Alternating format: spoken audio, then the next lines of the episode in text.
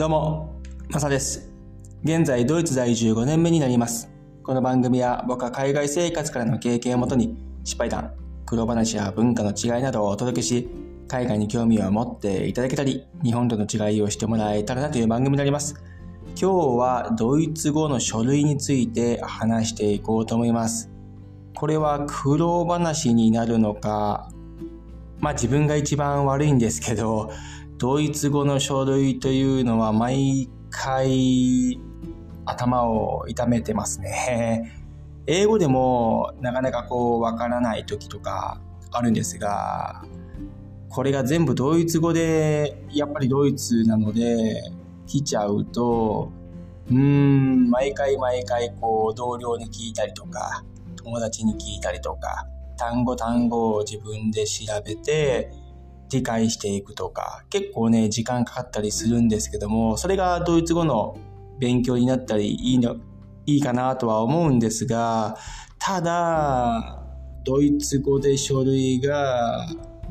自宅のポストに送られてきたときは、まず見ようとしないんですよね。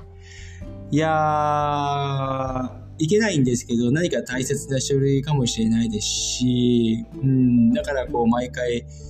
同僚とか友達とかに確認するんですけど、自分で調べたり最近はしなくなってますね。ただ、ある程度、あ、こういう書類なんだろうなっていうのが分かってきてる部分があって、こっちに長く住んでると、そういったものって同じ時期のタイミングに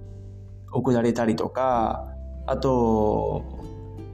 っと中を見てみて、ああ、これってこうだったよなっていうのがあるので、それは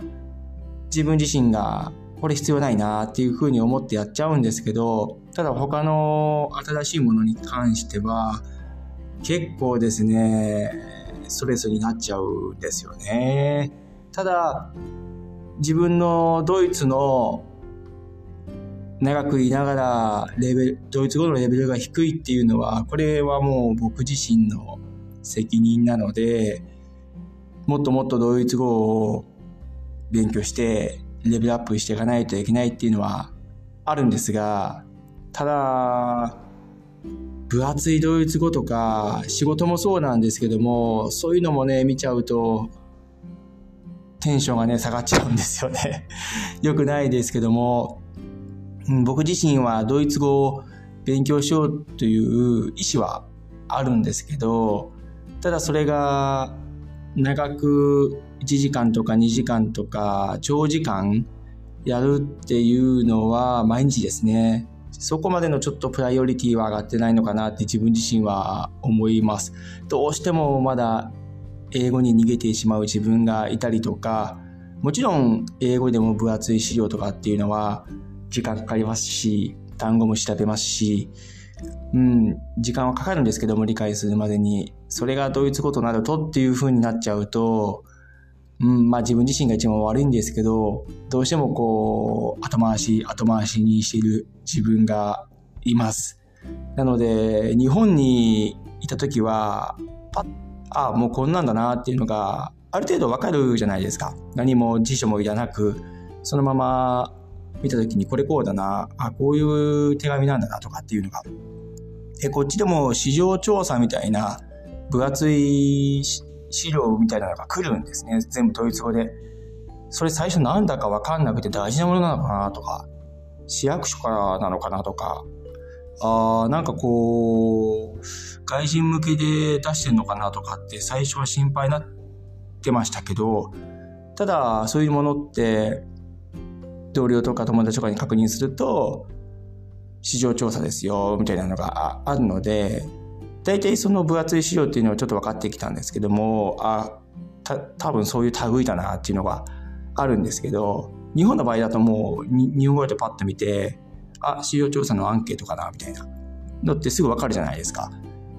ただこっちの分は、そうではなくてですね、毎回毎回こう、うんなんだろう、なんだろうっていう、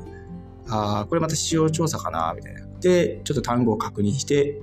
あ、そうだよなっていう風になっちゃうんで、ちょっと時間が必要になってくるんですね。うん。なんかその辺の海外生活の中でドイツ語だけではなくて他国に住まれているその現地語の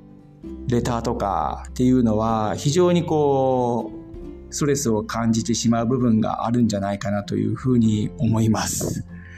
はい。まあ僕ももっともっとドイツ語を勉強してレベルアップして来た手紙に対してあこういうもんだなっていうふうになっていきたいなというふうに思います。